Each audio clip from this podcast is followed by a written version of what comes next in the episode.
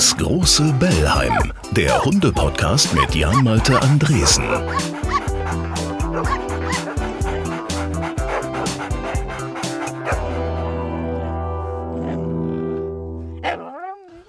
Na also, dieser Tag hat wieder einen Sinn. Hallihallo. Äh, es ist wieder Leben hier im großen Bellheim. Wie schön, dass ihr dabei seid. Der Talk mit Menschen, mit Hund, das ist die Idee, Folge 21. Heute in gewisser Weise mit einem Podcast-Kollegen. Er hat nämlich einen wunderbaren Podcast zusammen mit Sarah Kuttner, die ja auch schon mal hier bei uns im Bellheim war. Vor allem ist er aber einer, der Menschen meiner Zunft ganz genau auf die Finger schaut, denn er ist Deutschlands wohl bekanntester Medienjournalist. Stefan Niggemeier heute hier im großen Bellheim. Und gleich geht's los. Für den besten Freund des Menschen, Mr. Fred. Hundefutter wie selbst gekocht. Aus frischen Zutaten in Lebensmittelqualität. Hochwertiges Fleisch, frisches Obst und Gemüse und alle wichtigen Vitamine und Mineralstoffe sorgen für eine ausgewogene Ernährung. Dabei sieht es nicht nur aus wie frisch gekocht, es riecht auch so. Und da uns nicht nur dein Hund, sondern auch die Natur am Herzen liegt, nutzen wir eine umweltfreundliche Verpackung, die zu 70% aus Karton besteht und eine 80% bessere CO2-Bilanz als die Dose oder das Glas hat. Mr. Fred, das ist Hundefutter wie selbst gekocht, umweltfreundlich verpackt. Jetzt neu, Mr. Fred Junior, damit es deinem Welpen in den ersten zwölf Monaten an nichts fehlt. Mehr dazu online auf www.mrfred.de. So, jetzt aber. Ich hab's gesagt. Deutschlands wohl bekanntester Medienjournalist, Medienkritiker. Heute mein Gast. Der, was seinen Hund betrifft, aber ja eher unkritisch ist oder sagen wir unehrgeizig, denn dass sich sein Hund immer, wie er selbst sagt, ganz knapp außerhalb meiner Rufweite aufhält, das scheint ihn jetzt nicht weiter zu stören. Auch sonst ist dieser Stefan Niggemeier ein äh, kluger, ein nachdenklicher und ich sag mal, so wirkt er auf mich zumindest, äh, ein eher ruhiger und irgendwie urgemütlicher Mensch. Und da ist er, Stefan. Hallihallo nach Berlin. Ja, hallo. Es ist mir eine Ehre, es ist mir eine Freude. Ja, ganz meinerseits.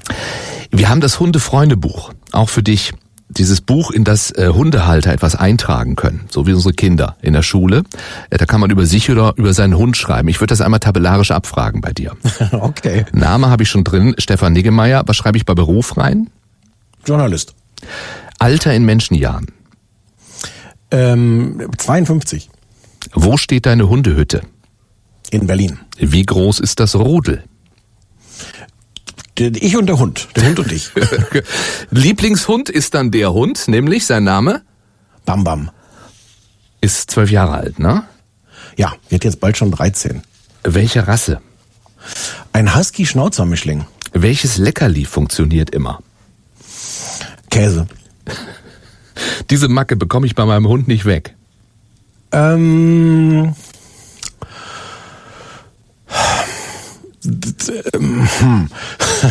Also das wird jetzt schon irgendwie eine größere Diskussion, aber ich sag mal sein, sein ach wobei die Macke, also hm, jetzt muss ich einmal doch kurz überlegen, ob ich an der Stelle sagen soll, seine Unabhängigkeit. Das ist aber falsch, weil die ist auch toll, aber dass er sich so wenig für mich interessiert, das möchte ich antworten, dass er sich so wenig für mich interessiert. Aber immer noch genug, dass die große Liebe da ist auf beiden Seiten. Ja, yeah, also von meiner kann ich das sagen, von der anderen Seite äh, ist das tageweise so ein Thema für eine, für eine Diskussion. Und ja. da müssten wir ihn noch mal extra fragen. Getrennt, getrennt voneinander müssten wir uns dann noch mal fragen. Ich kann da auch gleich was zitieren von dir, ein wunderschöner Text. Äh, deine klare Analyse des Hundehirns. Äh, der Hund ist eigentlich ein vergleichsweise gelassenes Tier. Wenn er ohne Leine unterwegs ist, ist schätzungsweise die Hälfte seines Gehirns mit dem gründlichen Kartografieren und Kennzeichnen des Geländes beschäftigt. Check. Weitere größere Anteile sind damit befasst, sich ganz knapp außerhalb meiner Rufweite aufzuhalten, andere Hunde zu begrüßen und diese eine Sorte leckeres Gras zu finden. Es kommt mir alles sehr bekannt vor. Und jetzt ein winziger Gehirnteil ist dafür zuständig, losen Kontakt mit mir zu halten. Ja, ja, exakt so ist es. Aber er kommt am Ende immer wieder zurück. Ja, in, in, inzwischen, also so ein paar Sachen haben, ein paar Sachen haben sich verschärft, ein paar sind auch besser geworden. Verschärft hat sich das mit der Hörreichweite, weil er inzwischen wirklich schwerhörig ist und mich tatsächlich nicht mehr hört. Äh, insofern ist, ist er schneller außerhalb meiner Rufreichweite. Er ist aber dafür auch nicht mehr ganz so interessiert, jetzt wirklich irgendwelchen Tieren hinterher zu laufen. Also das gleicht sich ein bisschen aus. So weiter hier im Freundebuch. Das kommt mir ja. gar nicht in den Napf. Barfen und äh, und äh, diese absurd teuren Luxusgerichte, äh, die ich äh, an den Regalen gehe ich immer vorbei im äh, beim, beim beim Einkaufen und kann das immer nicht glauben, wie viel Geld. Also der Hund, ich esse solche Sachen nicht, da muss der Hund das auch nicht kriegen. Weil du lange genug dabei bist, endlich mal einer, der sagt, ich greife auch zu den günstigen Sachen. Ich, also ich mache so ein bisschen Kompromiss. Ich habe jetzt auch keine Lust, da den totalen Schrott zu kaufen. Das sind jetzt gar nicht die die die ganz billigen. Das ist so das, was was ich irgendwie für mich so ein so ein okayes Markenprodukt ist. Aber das ist halt nicht dieses ähm, oh und hier ist reiner Hase mit ein bisschen Dill und Petersilie und sowas.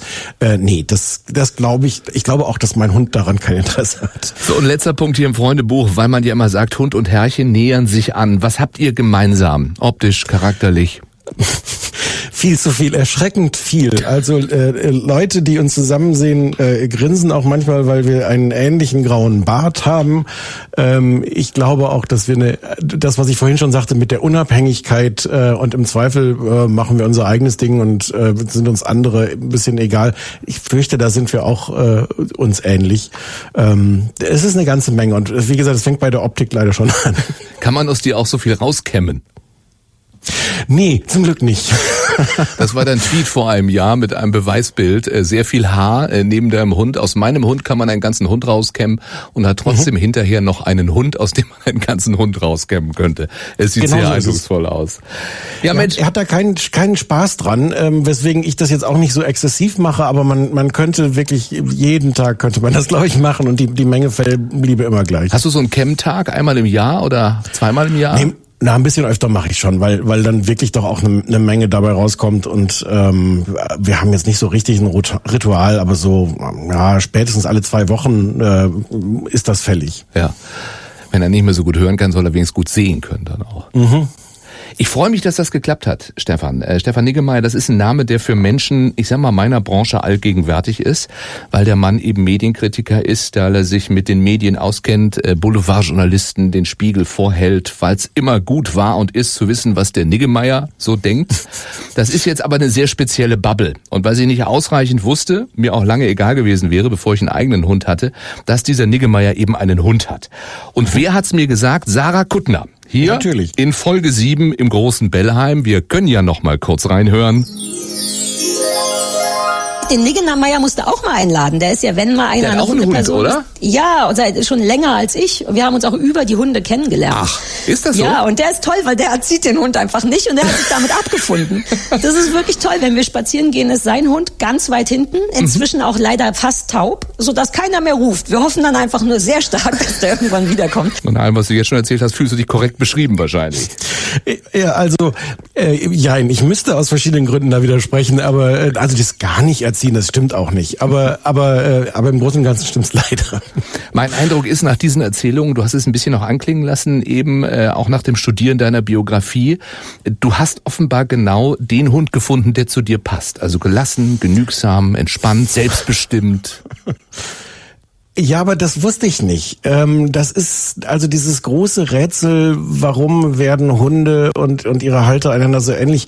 Ich ich, ich wusste nicht, dass der so ist, als ich den, den bekommen habe. Und ich weiß nicht, ob ich den so gemacht habe, ob der mich auch irgendwie nochmal so gemacht hat, ob wir uns gegenseitig da irgendwie beeinflusst haben. Ähm, ich kann ja auch schon nicht sagen, wie viel von dieser Gelassenheit, die mein Hund hat. Ähm, ich möchte jetzt auch gerne sagen, das überträgt sich natürlich von mir, weil ich ihm das so beigebracht habe. Klar. Ich glaube auch, dass dann ein bisschen was dran ist, weil ähm, ich das regelmäßig sehe, dass halt äh, Hundebesitzer, die sofort, wenn irgendeine Situation ist, äh, so panisch die Leine stramm ziehen, dem Hund natürlich damit auch die ganze Zeit sagen, oh, hier müssen wir beide auch wirklich große Sorge haben. Und ich glaube, also dass dadurch, dass ich das nicht gemacht habe und nicht mache, dass der Hund auch gelassen ist, aber, aber ehrlicherweise wird der viel davon einfach auch selber schon, schon mitgebracht haben, von, von dieser gewissen Gelassenheit, die auch auch ehrlicherweise ähm, als äh, als Hund im Teenager Pöbelalter auch noch nicht ganz so ausgeprägt war. Ich glaube auch das ist irgendwie normal. Mhm. 13 äh, Jahre jetzt fast alt äh, ist er, hast du mhm. gerade gesagt. Das unterstreicht meine noch recht neue These. So Männer ab 40, äh, du musst dann so um die 40 gewesen sein, 45, mit Dennis Scheck habe ich letztens geredet, er war 45, ich war 47. Also so in diesem Alter kommen wir Männer auf einmal auf den Hund. Also ich kann das empirisch, äh, weiß ich das nicht, aber bei mir ist es so. Ähm, ich glaube, ich war irgendwie bereit dafür. Ich fand das vorher so was merkwürdig Unvernünftiges, einen Hund zu haben. Also irgendwie wollte ich immer einen Hund und dachte, aber das ist so ein Quatsch. Man, äh, warum soll man sich das so ans Bein binden? Ähm, das ist so unnötig eigentlich, einen Hund zu haben. Also es klingt jetzt alles sehr, sehr rational, aber so habe ich halt auch viel irgendwie darüber nachgedacht. Und dann, ähm, ja, ist der einfach irgendwann in mein Leben gekommen und dann, dann war es egal. Und vielleicht war, war ich dann auch wirklich äh, in dem richtigen Alter dafür. Das, das kann schon sein, dass das dazu ganz gut passt. Und gab es diesen einen Moment, ja muss es ja gegeben haben dann, also wo du gesagt hast, jetzt bin ich bereit oder wo er auf einmal vor dir stand oder wo dir ein Bild gezeigt wurde und es hieß, Stefan, willst du nicht? Er stand vor mir und zwar stand er auf Facebook vor mir. Ähm, der kommt aus äh, aus Ungarn. Der ist von so einem Verein in Ungarn gerettet worden, wo der eingeschläfert worden wäre. Die haben ihn dann nach Hamburg gebracht, wo ich dann äh, auf Facebook, also der Verein, wo er in Hamburg war, hatte irgendwie dann so eine Anzeige auf Facebook, so hier suche suche Herrchen äh, oder Frauchen, ich weiß gar nicht, was da jetzt genau stand. Und da habe ich das gesehen und da hatte ein Freund von mir hatte damit was zu tun und dann habe ich gedacht, ja okay, der sieht so toll aus, da fahre ich jetzt mal hin und gucke mir den an. Und dann war es tatsächlich sehr, sehr schnell klar, dass ich diesen Hund haben möchte. Ähm, also so gesehen, ja, stand er einfach irgendwann vor mir. Ja, und geht schnell, oder? Das hätte ich nicht für möglich ja. gehalten. Also es war auch ein Bild bei uns. Bei uns war es, äh, ich sag mal, Flüchtlingshund äh, aus, aus Zypern, wurde per Flugzeug dann gebracht und umständlich mhm. in Corona-Zeiten äh, hierher gebracht. Und war alles ganz süß, aber ja, man, man weiß ja nicht und soll man wirklich, aber äh, eine Minute in die Augen geguckt, höchstens. Und äh, darf nie wieder gehen. ja, so ähnlich war es auch und ich habe und dann dann dieses diese Argumente, die ich gerade aufgezählt habe, kehren sich dann auch so, so um so nach dem ja, aber warum denn auch nicht? Ja. Also es spricht ja jetzt auch nichts dagegen und ich habe eine große Wohnung und äh, und es tut mir auch mal ganz gut mehr irgendwie äh, da draußen rumzulaufen und so ein bisschen frische Luft und körperliche Betätigung zu kriegen ähm, und und genau, man stellt diese Frage plötzlich umgekehrt und hat dann einfach wirklich auch dieses dieses Hundegesicht vor Augen und im Kopf und dann geht's tatsächlich schnell. Aber Bam Bam ist richtig ausgesprochen, ne? Du hast es eben mhm. gesagt, nicht nicht Bam Bam, ja. sondern Bam Bam. Ähm, hat eine lange emotionale Schleppleine, sagt Sarah in in eurem gemeinsamen Podcast. Was meint sie damit? Also unsere Beziehung ist so ein bisschen merkwürdig, weil zum einen der Hund wirklich eine sehr, sehr ausgeprägte äh, Unabhängigkeit hat. Und wenn wir äh, miteinander spazieren gehen, äh, also eigentlich ist die Formulierung schon falsch, weil wir gehen nicht miteinander spazieren. Wir gehen so zufällig grob in der gleichen Gegend sind wir irgendwie ähm, und treffen uns vielleicht mal gelegentlich wieder. Aber äh, da ist schon ein sehr, sehr großer Abstand. Es ist wirklich nicht so ein, so ein gemeinsame Aktivität haben. Andererseits merke ich, dass der Hund halt doch auf mich bezogen ist, dass der Hund zum Beispiel mit anderen Leuten nicht spazieren gehen will. Was, was, was so ein bisschen rätselhaft ist, weil ich immer denke, ich bin ihm doch egal, bin ich aber irgendwie nicht. Irgendwie ist es wichtig, dass ich da bin und dass ich derjenige bin, der diesen Spaziergang macht und dass ich im Zweifel 200 Meter vor oder hinter ihm bin und, äh, und er dann auch mal ankommt. Ähm, und das ist so dieses etwas komplizierte äh, Verhältnis von, von Nähe und Distanz, was wir so haben. Da gibt es irgendwie eine ganz starke Bindung, aber im Alltag spürt man sie nicht ja. unbedingt jeden Tag. Aber in diesem Moment schon dieses Gefühl gebraucht zu werden, was ja wieder für meine These Männer ab 40 und so weiter sprechen könnte. Ja, aber das vermittelt einem auch nicht so sehr. Also klar wird, werde ich gebraucht, weil irgendwer muss halt diese Dosen aufmachen. Aber ähm, der ist so das Gegenteil von so einem, so einem Golden Retriever oder so, der einen, der einen so anhimmelt und da sitzt und sagt, ach toll, ohne dich wüsste ich gar nicht, was ich machen soll. Also wenn mein Hund dann irgendwie sein, sein Fressen gekriegt hat, liegt er dann auch gerne irgendwo, in, auch in der Wohnung, in der anderen Ecke des, des Zimmers. Also da, das ist wirklich oft so eine, so eine theoretische Liebe, mehr als eine, ähm, wo, wo der Hund mir jetzt unmittelbar vermittelt, dass ich der tollste Mensch der Welt bin. Okay, ja, das ist die Unabhängigkeit dann. Also andere mhm. Ecke und auch nicht unbedingt im Bett mit dabei. Nee, also ähm, ich hätte gar nichts dagegen, äh, wenn der ins Bett käme, aber das äh, will der gar nicht. So am Anfang war der das irgendwie ein paar Mal, aber nö, der liegt okay. gerne, auf dem Sofa liegt er gerne, aber äh, nee, ins Bett muss der nicht und dann ist das irgendwie auch okay. Das ist dann auch so so meine Ambivalenz. Ich finde das theoretisch super, dass das nicht so ein so ein Anhimmelhund ist und dass der so sagt, so hier, ich mache mir mein Ding. Praktisch ist es manchmal halt auch ganz schön, wenn man dieses Gefühl so unmittelbar kriegt, ähm, Eben. Was, was für ein toller Mensch man noch ist. Naja. Ja, ja. Aber ich kann dir andersrum sagen, das wirst du auch schon oft gehört haben, äh, von jemand, der dessen Hündin also ständig im Bett liegt. Es ist mhm. auch ganz schön Platz zu haben in seinem Bett. Ja, ja, ja. ja. Ich, es ist auch, es ist auch völlig in Ordnung. Und bei der Menge Haare, die aus diesem Hund so rauskommen, ist das auch, auch aus unter praktischen Gesichtspunkten ist das ganz okay. Kommen noch erschwerend dazu. Was gab's zu lernen? Also bist du der Typ, wahrscheinlich bist du nicht der Typ, äh, Gehorsam ist mir wichtig. Aber gab es etwas, wovon du gesagt hast, das sollte mein Hund können? Hm, ich glaube, so konkret habe ich da am Anfang gar nicht drüber nachgedacht. Ich habe wirklich, ich glaube auch so im Gegensatz zu Sarah Kuttner, ähm, nicht so diesen Ehrgeiz, dem groß Kunststücke beizubringen. Ähm, also da treffen wir uns beide. Ich glaube, die hat auch keinen großen Bock, die zu lernen. Und ich habe auch selber nicht die Disziplin, ihm die beizubringen. So ein paar Dinge haben, also ich so, so, so Sitz und Platz und, äh, und sowas alles, das, das kann der. Äh, der kann auch hüpf, weil er das irgendwie sich so ein bisschen selber beigebracht hat. Ähm, aber ähm, Nee, ich weiß nicht, was ich mit. Also man, man denkt ja am Anfang, ich hatte auch vorher gar keine Erfahrung mit, äh, mit Hunden. Das heißt, ich wusste jetzt auch nicht so, nicht so richtig, worauf ich mich da einlasse und was ich dem, dem beibringen muss. Es war dann sehr schnell einfach so, ein, so, so praktische Probleme, dass der zum Beispiel an der Leine wahnsinnig gezogen hat. Und es war ein unglaublicher Akt, ähm, ja, mit dem all diese Übungen, die man so machen kann, um dem, dem beizubringen, zieh nicht an der Leine, also äh, Leinenführigkeit und das alles. Das war wahnsinnig schwer. Ähm, und ich hatte eine, eine Hundetrainerin dann, ähm, die irgendwie alles Mögliche mit mir äh, probiert hat und die auch irgendwann so ein bisschen verzweifelte, weil das sich so erstaunlich schwer gestaltete, dem Hund das beizubringen. Und irgendwann sagte die, jetzt probieren wir mal Folgendes, jetzt probieren wir, ob der bei Fuß geht ohne Leine. Ich dachte so, ha, toller Trick. Der Hund geht, also an der Leine zieht er und dann lassen wir die Leine einfach weg und dann soll es funktionieren. Überraschung, es funktioniert. Der Hund hat ohne Leine viel schneller kapiert, was ich von ihm will, nämlich, dass er wirklich bei Fuß geht. Ähm, erklären kann ich das bis heute nicht, aber das, aber das war tatsächlich so. Ähm, und ähm, das hat dann irgendwie unser Leben zum Beispiel sehr erleichtert. Ja, ja. Ähm, inzwischen geht es auch an der Leine, aber es war, es war leichter, das in dieser Reihenfolge zu lernen, ihm das erst ohne Leine beizubringen, was ich von ihm will. Das sind aber alles so Sachen, die sich dann wirklich im Alltag entwickelt haben. Ich habe da jetzt nicht so am Anfang äh, mich hingesetzt und gesagt, so das, das wünschte ich mir, dass der, dass der das kann. Du musst jetzt aber umso öfter ja auch rufen, der will nur spielen oder der tut nix oder so. Ja, wobei der das halt wirklich auch auch ausstrahlt. Ähm, also, äh, also ja klar, es gibt auch, also das jetzt so so absurd klingt, es gibt schon auch Situationen in der Stadt, wo ja. der Hund natürlich an der Leine Nehmen ist. Nehmen Sie mal den Hund an die Leine.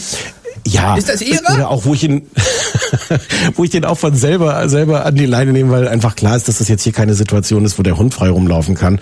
Der strahlt aber für jeden, der es sehen will, einfach auch da schon so eine Gelassenheit und so ein gewisses Desinteresse auch aus, was irgendwie auch irgendwie ganz gut deeskalierend ist. Also ja, der, auch nicht, nicht in jeder Situation, ähm, aber, aber sehr oft dann halt doch. Also dadurch funktioniert das überhaupt nur. Aber du hast Hundetraining angenommen, du hast dich äh, mhm. offenbar auch durch mediale Tipps dann äh, bereichern lassen, hast möglicherweise Bücher gelesen, hast vielleicht ja. an dir erkannt als äh, der abgeklärte, coole Journalist äh, von, von äh, FAS und Spiegel und wo du nicht überall warst, äh, eine ganz neue Seite an dir entdeckt. Und auch eine ganz neue Branche. Äh, ja, na klar. Ähm, und, und völliges Neuland. Ja, ich habe äh, dutzendweise Bücher gekauft und gelesen und ähm, davon irgendwie sehr wenig behalten. Habe auch so verschiedene äh, Hundetrainer dann ähm, ausprobiert mit so äh, unterschiedlichen Erfahrungen. Ich weiß, ich war als, als erstes bei einer, ich sage jetzt nicht den Namen, aber gar nicht so unprominenten Hundetrainerin. Äh, und da waren wir, da gab es so, da konnte man wie so vier Stunden buchen äh, mit äh, insgesamt, ich glaube, zehn, zehn Leute waren dann jeweils da und das erschien mir irgendwie so am Anfang, weil ich jetzt auch nicht wusste, was brauche ich, so ein ganz guter Deal. Und ich weiß, ich war da bei der ersten Sitzung und ich habe gedacht, die Frau kann zaubern. Also wir, da waren so Hunde, die, die viel problematischer waren als meiner und innerhalb von Sekunden haben die kapiert, was die Frau von, von ihnen wollten. Die Besitzer waren auch so und dachten so, das ist, das ist Magie, das ist ja unglaublich. Und ich dachte, ich habe jetzt wirklich die Frau gefunden, die mein, mein Hund zaubert, dass der tut, was ich will, ohne dass ich es ihm irgendwie sagen muss. Und dann sind wir zur zweiten Stunde hingegangen und da war irgendwie die Übung, den Hund davon abzuhalten, zu einer ihm hingehaltenen, von Fremden hingehaltenen Wurst hinzulaufen. Und da dachte ich schon so, okay, das scheint mir jetzt hier doch ein erhöhter Schwierigkeitsgrad. und es ist tatsächlich so. in einer solchen, in einer solchen Weise schiefgelaufen. Es war ein solches Debakel, dass all das, was ich nach der ersten Stunde dachte, ähm, mein ganzer, also Respekt ist gar kein Ausdruck für diese Frau, für wirklich Zauberei, dass das in einer Weise dahin war, dass ich da auch nie wieder hingegangen bin. ähm, dann habe ich zum Glück eine andere Hundetrainerin äh, gefunden, die das, die einfach, also das war ein bisschen teurer, weil das waren so Einzelstunden oder sowas, aber das, das war sehr, sehr gut, die dann einfach wirklich mit mir und dem Hund gearbeitet hat. Und ja, das war alles, alles komplett neu für mich. Und, äh, ja, man reflektiert doch so viel gesehen, auch so. in unserer Branche. Man reflektiert doch so viel. Also man, man will doch im Boden versinken, wenn der Hund dann beim Training nicht macht, was die Trainerin möchte. Ja, also ich weiß gar nicht, ob es das ist, sondern ich wusste halt auch nicht, ob ich das kann, ob das mein Talent ist. Ähm, weil ich, wie gesagt, nie einen Hund hatte und ich mochte immer Hunde, aber ich wusste halt auch nicht, wie sehr liegt das an mir. Und man hat am Anfang schon auch ja wirklich sehr viele Frusterlebnisse. Also ich hatte die zumindest. Dass ich auch, ich weiß, dass ich nach einem halben Jahr oder so gedacht habe, ich weiß nicht, ob ich den Hund behalten will, wenn das Verhältnis von Anstrengung und Kampf und Dinge beibringen und am Waldrand stehen und warten, bis der Hund nach einer halben Stunde zurückkommt. Das Verhältnis dazu, zu diesen Glücksgefühlen, war äh, nicht, das stimmte nicht. Ja. Zum Glück bin ich da, da dran geblieben, aber es war jetzt weniger so ein, so ein Gefühl von, von Peinlichkeit, sondern von, hm, vielleicht bin ich auch dann einfach doch nicht dafür geschaffen. Ich bin, hab das irgendwie, hab jetzt aus, ich meine, andere Leute lernen ja als Kinder schon irgendwie mit, mit Hunden umzugehen. Das hatte ich halt alles nicht. Ja, ja. ja umso spannender ist es ja dann auch am Ende mhm. und, und auch ein Erfolgserlebnis, ne? Wenn es dann Total. klappt, wie du sagst.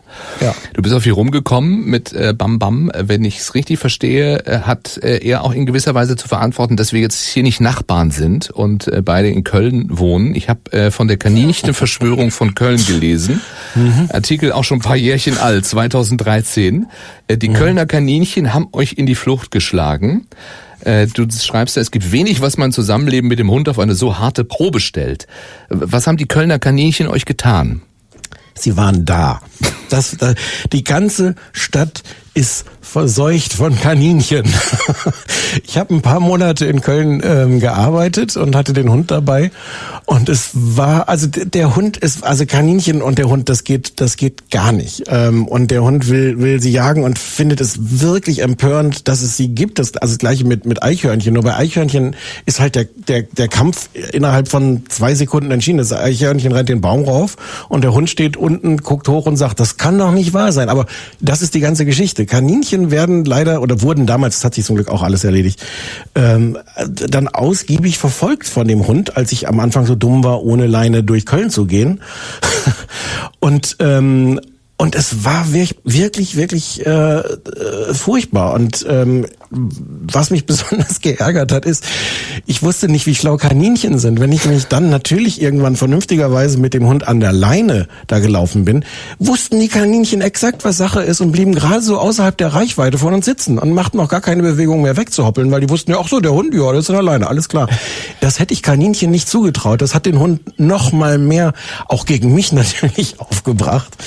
Und ich weiß wirklich einen Tag, das habe ich glaube ich in diesem Artikel auch beschrieben, einen Tag war es wirklich so, dass ich ganz stolz den Hund brav an der Leine die ganze Zeit. Es war irgendwie okay und wir dachten, rumlaufen wäre schöner, aber es ist keine Option. Also ist der Hund natürlich an der Leine. Und war wir in der, in der Stadt wirklich irgendwo in, in Sülz, wo ich da gewohnt habe, da war so eine ganz kleine Grünfläche, wo ich dachte, okay, jetzt hier die letzten Minuten, bevor wir in die, in die Bahn einsteigen, lasse ich den Hund noch mal kurz hier auf diesen winzigen kleinen Grünflecken einmal kurz von der Leine, dass er ein bisschen rumschuppern kann. Und wer lacht uns als erstes an das Kaninchen da? Da war, da war alles aus.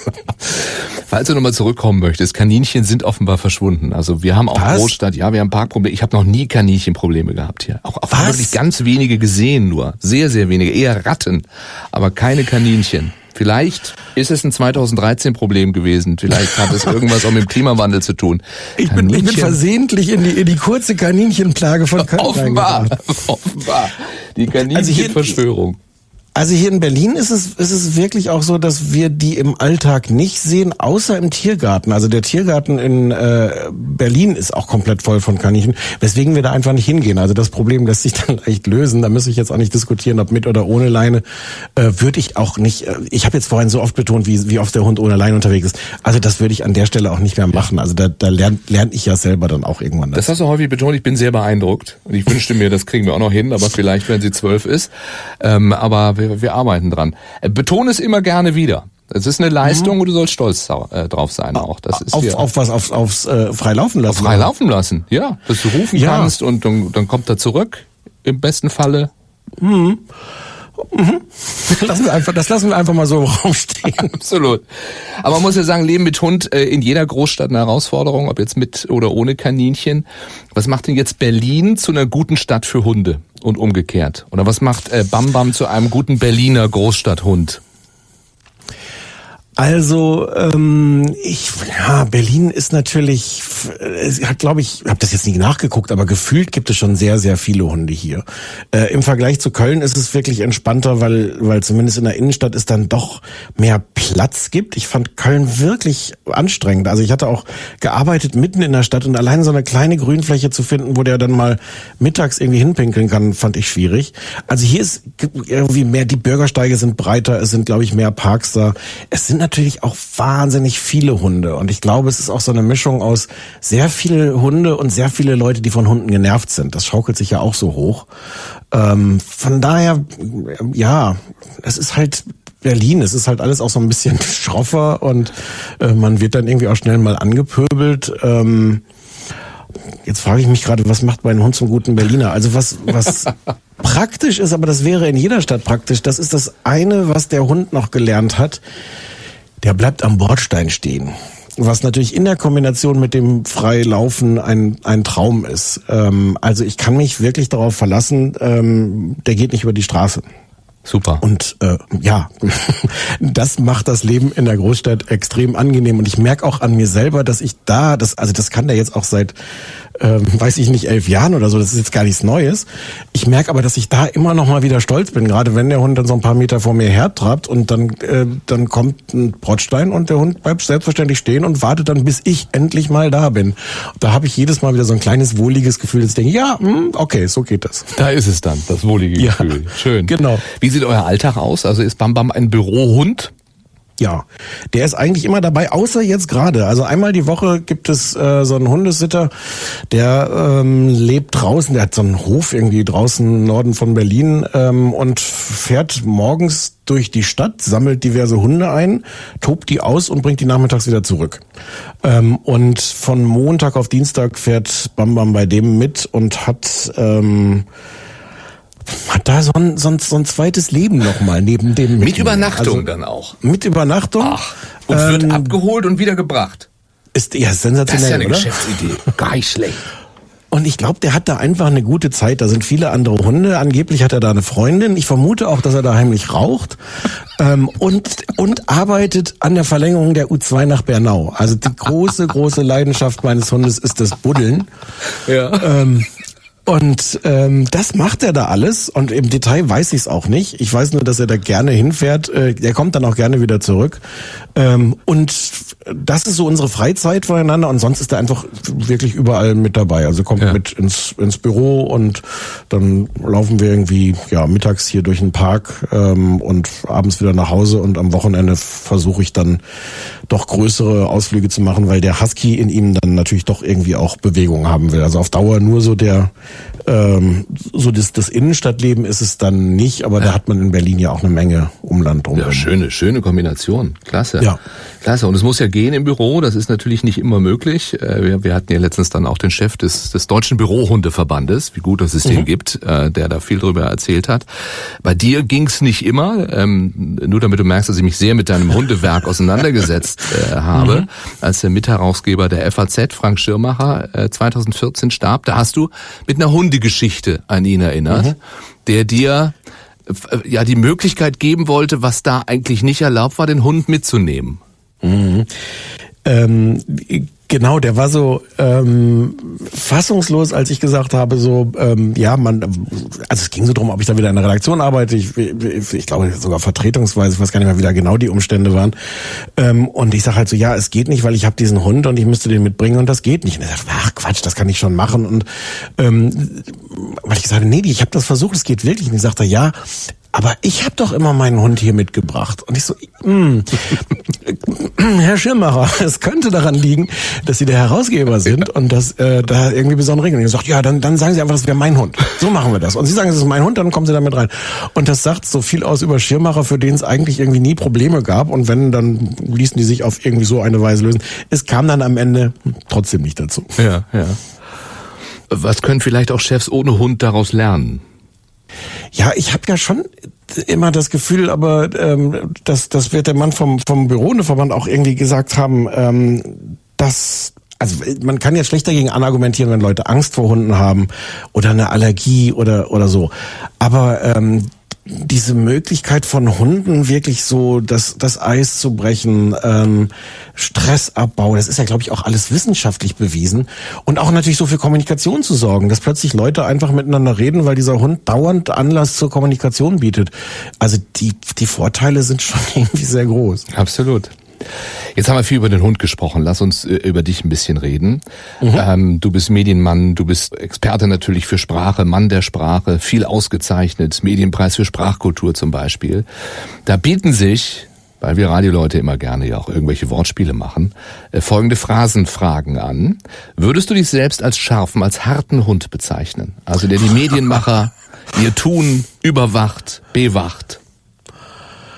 Ja, ähm, wahrscheinlich ja. Also ich, ich bin da, ich hätte, ich hätte jetzt lieber sowas gesagt wie konfliktfreudig oder ähm, oder oder direkt oder oder kritisch, aber von mir aus dann halt auch der scharfe Hund. Warum machst du das? Also warum blickst du kritisch auf das, was Journalisten, was Verlage, was Fernsehsender in diesem Land tun? Was war Motivation für dich?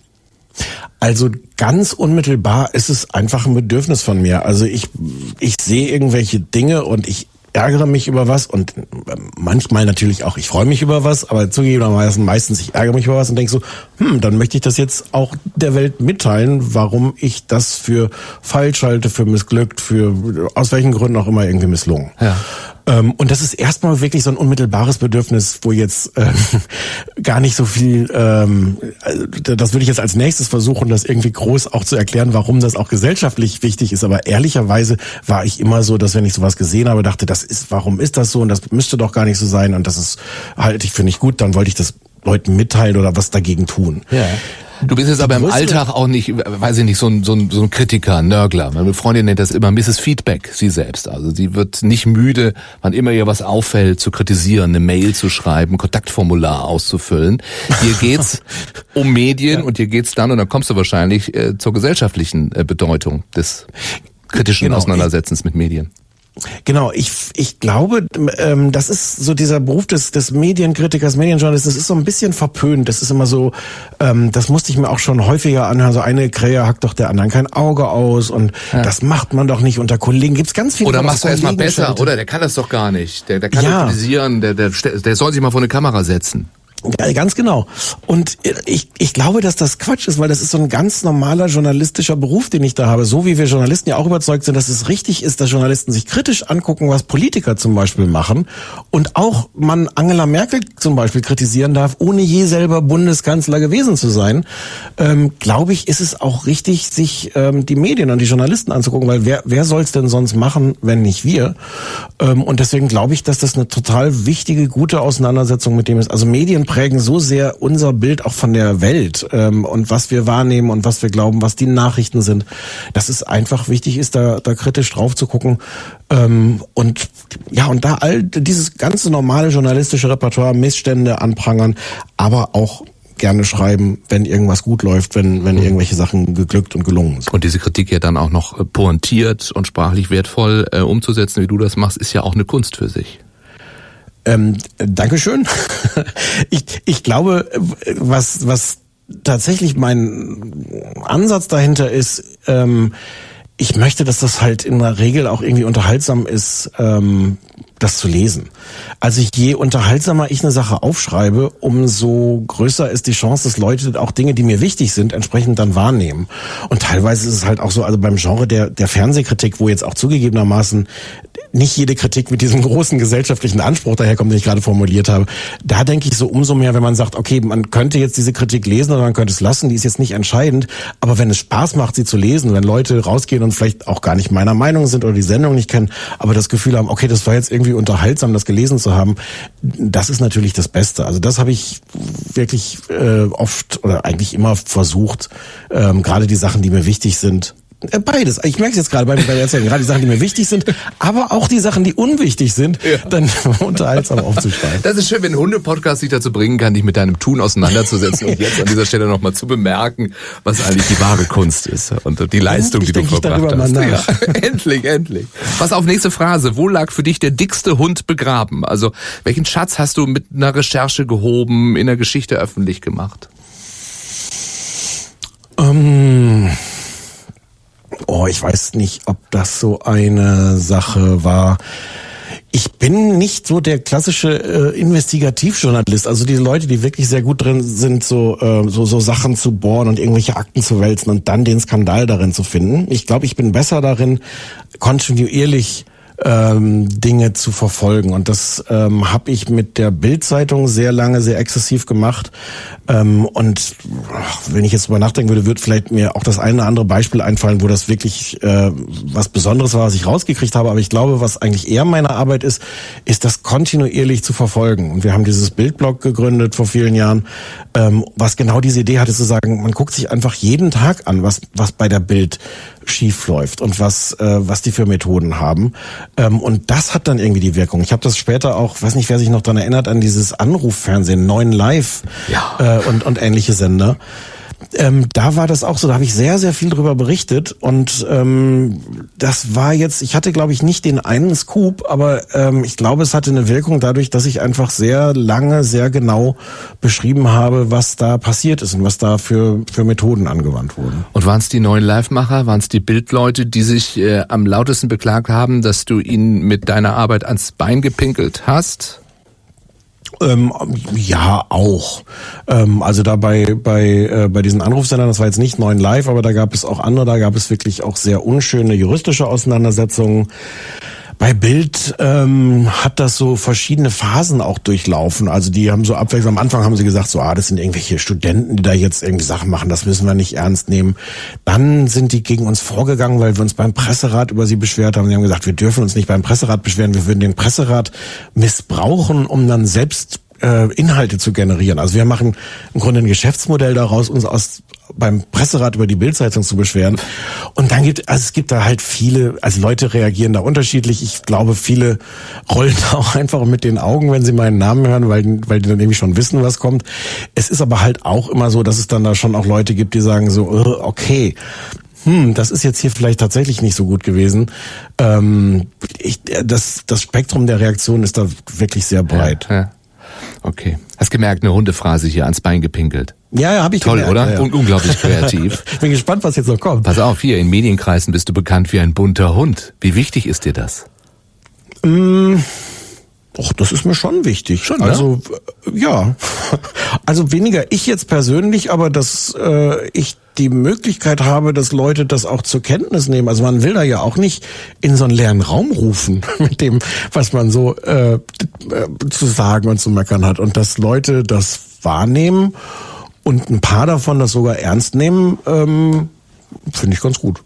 Und was ist für dich des Pudels Kern? Also hast du ein Lebensmotto, hast du eine Lebensweisheit? Hm. Nee, nee, das habe ich nicht. Ähm, ich, mir fällt gerade ein, ich hatte äh, zur, zur Firmung ähm, suchte, sollte man sich irgendwie so ein Lebensmotto irgendwie suchen. Das weißt Und ich du noch? weiß, dass ich bitte. Das weißt du noch. Respekt. Ja, das weiß Ja, ich ja. noch. Das hieß äh, fröhlich sein Gutes tun und die Spatzen pfeifen lassen. Das, Das ist aber kein Bibelspruch, oder? Das ist ja Poesiealbum. Ja, das war aber, jetzt fällt mir prompt nicht ein, von wem das ist, aber ja. Okay. Der, der, der Witz ist nur, das ist ungefähr das Gegenteil von dem, wie ich mein Leben lebe. Und ich glaube, das war damals schon so als Lebensmotto weniger, dass das mein Motto ist, als dass es das sein sollte. Ich glaube, ich wurde auch ein bisschen von meiner Mutter da so hingeschubst, dass ich mir das doch gut irgendwie mal irgendwo hinschreiben könnte. Ja, ähm, ja das gelingt mir nicht so ganz. Aber ich habe sonst nicht, nicht wirklich ein Motto. Gut.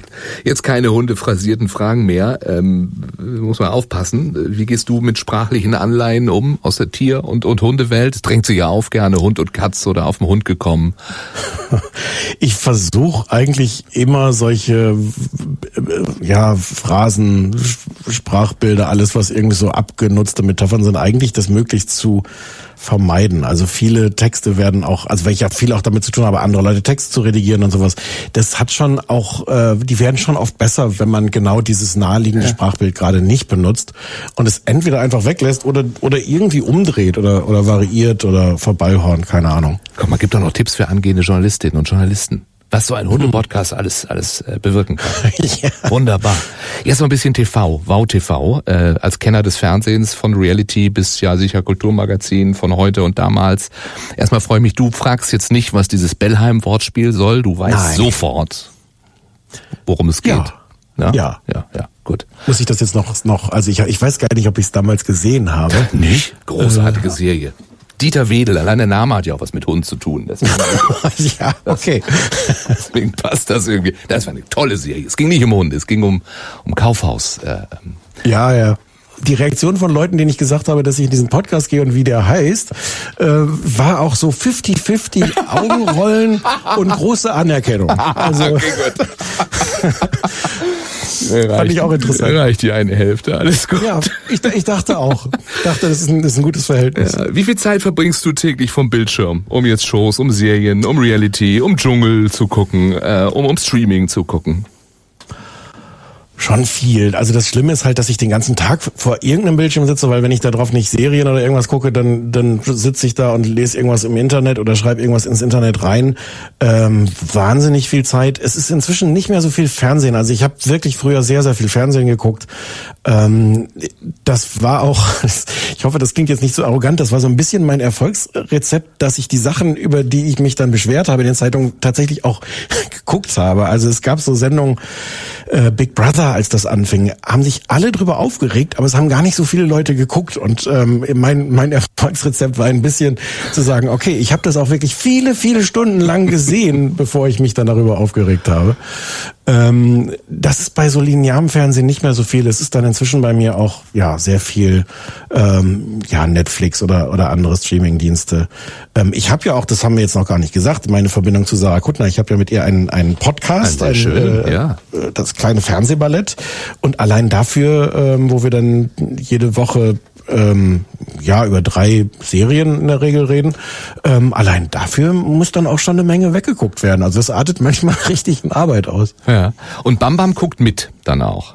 Nee, das ist dem alles egal. Ist ihm egal, ja? ja. Interessiert sich nicht. Also es gibt ja so Hunde, nee. die, weiß ich nicht, reagieren ja. dann auf irgendwelche Musik oder wenn Hunde im Fernsehen zu sehen sind oder in einer Serie nee, so. Das nee. ist ihm wurscht alles. Kein Interesse. Das ist ja schon mal, schon mal gut. Das ist ja gut. Was ist mit Hundesendungen? Da gibt's ja jede Menge. Ich habe früher viel äh, Martin Rütter geguckt ähm, und dachte irgendwann, fand ihn auch sympathisch, äh, finde ich auch immer noch, aber ähm, fand dann irgendwann, okay, ich habe jetzt wirklich das Prinzip verstanden. also erklär es uns, erklär es uns. naja, also das, das Repertoire, was, was da gezeigt wird, ist halt dann doch irgendwie begrenzt. Also diese Idee, ähm, in, in, in so brenzligen Situationen den, den Hund mit, mit Leckerlis äh, abzulenken oder, oder dieses grundsätzlich dieses Austobprinzip, wenn der Hund erstmal äh, vernünftig, äh, ja, im Grunde jeden Tag eine Stunde muss mit dem getobt werden. Also das hatte ich mal das Gefühl, das war so mal die Botschaft, ähm, macht, dass der Hund kaputt ist, dann kann der auch dieses, was auch immer gerade das lästige Verhalten ist, nicht mehr zeigen. Ähm, irgendwann wiederholt es sich halt schon sehr. Ähm, und dann habe ich auch gedacht, aber ich habe das, ja, ich weiß ja nicht, in welcher Staffel die sind. Das läuft ja auch schon viele Jahre. Ich habe das eine Weile geguckt und dachte dann so, ja, hm, reicht jetzt ja. auch. Ja, aber so viel ist dann gekommen, ne? Danach. Also was, was, was gibt's noch alles? Äh, Top Dog Germany, RTL, ja. ich. Mein Hund fürs Leben, Sonja Zietlow, freut sich gerade, glaube ich, auf die zweite Staffel. Ah. Ähm, ist also so richtig, wenn ich da nicht zu Hause in der Welt. Also ich habe da bestimmt das eine oder andere immer mal geguckt. Ähm, auch jetzt nochmal dieses, wie hieß dieses Ninja Warrior Germany auf, auf, auf Hündisch gab's da ja nochmal eine Variante davon. Das ist jetzt auch an mir vorbeigegangen. Das, das war so bei, bei RTL nochmal so im Grunde so ein, so ein Agility-Kurs. Ah, ja, ja, ja, ja, ja, ja. Ähm, ja, das, das fand ich ganz nett, aber ähm, e-, ehrlich gesagt, was mich mehr abholt, ist ähm, so TikTok. Ähm, ich bin so ein bisschen TikTok verfallen ähm, und bin da, also oder auf Instagram sieht man das viel auch, also ja. so diese diese kurzen äh, Videos von von Hunden, die irgendwas die was können, was unsere Hunde nicht können. Ja, aber auch die, die es nicht können. Das ist ja mindestens genauso lustig. Die, also es ist ja auch gerne genommen dann diese kleinen Videos von Hunden, die einfach wirklich am, am Leben scheitern ja, äh, und vor irgendeinem scheinbar verschlossenen Tor stehen, wenn, weil sie nicht sehen, dass sie nur einen Schritt nach links treten müssten und da ist die Tür offen. Ähm, das holt mich eher ab. Ich weiß gar nicht, ob das auch gegen mich spricht, irgendwie, dass so meine Aufmerksamkeitsspanne inzwischen auf so halt 30 Sekunden begrenzt ist. Ja. Aber, aber das finde ich dann, also das ist eher was, was ich mir angucke, als jetzt so äh, klassische Fernsehsendungen mit Okay, gut, ja macht dich jetzt auch nicht unsympathischer. Das ist vollkommen Es ist halt so, ja. was muss mich da jetzt auch nicht verstellen. TikTok kann ich wirklich wirklich empfehlen, weil es so ich bin viel zu viel auf Twitter äh, und ähm, das muss ich auch beruflich sein. Das ist auch okay. Das ist aber Twitter ist wirklich so ein äh, Ort, wo eigentlich nur schlechte Laune herrscht. Mhm.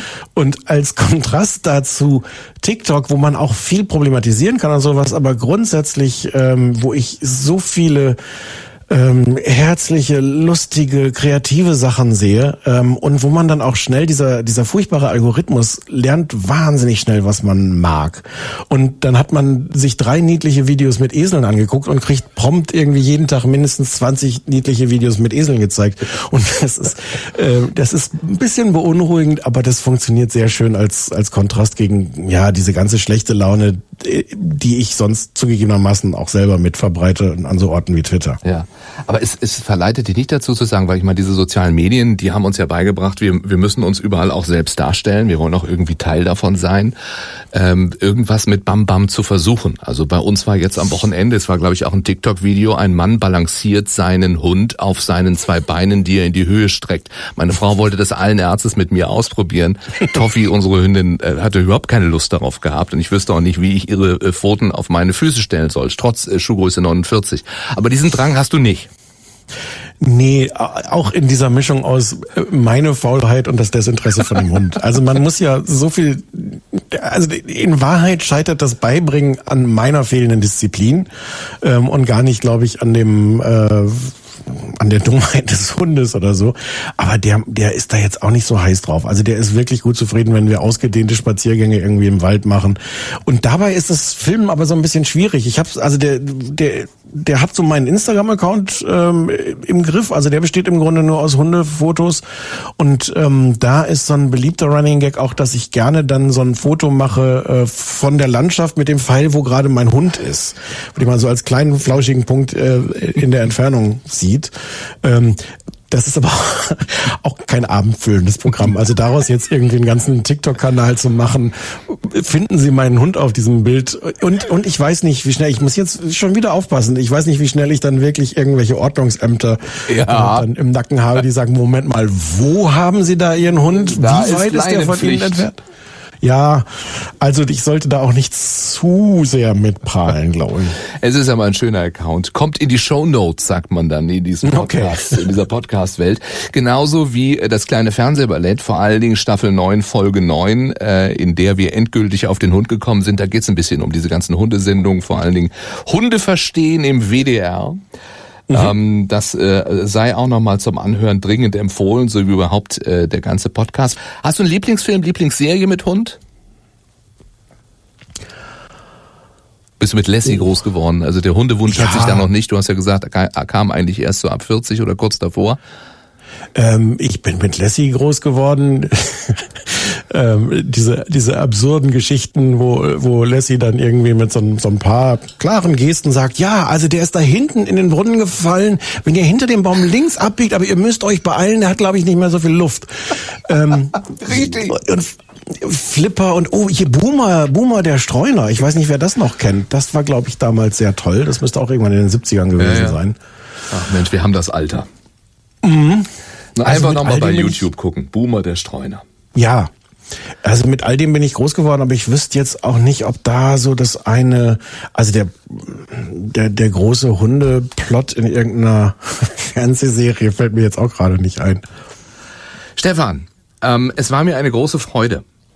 Ja, hat Spaß gemacht. Ich gebe Fötchen. Ähm, mhm. wir, wir, können verraten, wir nehmen an einem Montag auf. Das heißt, du hast heute Bam Bam frei. Genieß genau. den Abend, was immer du auch montags immer machst, wenn du die Ruhe hast vorm Hund. Und die Sehnsucht ist groß und du freust dich jetzt schon, wenn er morgen wieder da ist. So, genau so ist es. und auch euch, wo immer ihr jetzt zugehört habt, einen schönen Tag, einen schönen Abend, eine gute Nacht. In zwei Wochen sind wir zurück. Bis dahin gilt, was ja immer gilt, äh, bitte diesem schönen Podcast folgen. Das geht ja überall, wo man ihn empfangen kann und man kann ihn überall dort empfangen, wo es Podcasts gibt. Äh, Apple Podcast, Spotify, Google, Deezer, Audio Now und so weiter. Äh, hinterlasst auch gerne eine kleine Bewertung. Ja, das würde uns sehr helfen und mich sehr freuen. Dieser Podcast ist übrigens eine Produktion der Ella Medien Redaktion. Vielen Dank, Astrid Buchholz. Ich bin Jan Malte Andresen habt es gut, ich gebe Pfötchen. Bis bald.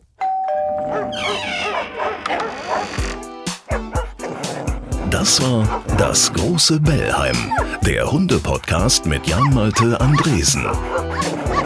Dieser Podcast wurde euch präsentiert von Mr. Fred. Hundefutter wie selbst gekocht Umweltfreundlich verpackt im Tetrapack. Mehr Infos auf mrfred.de. Da bekommt ihr auch die Probierbox. Freihaus mit Gratisversand. Bis zum nächsten Mal in diesem Podcast. Sagt Mr. Fred.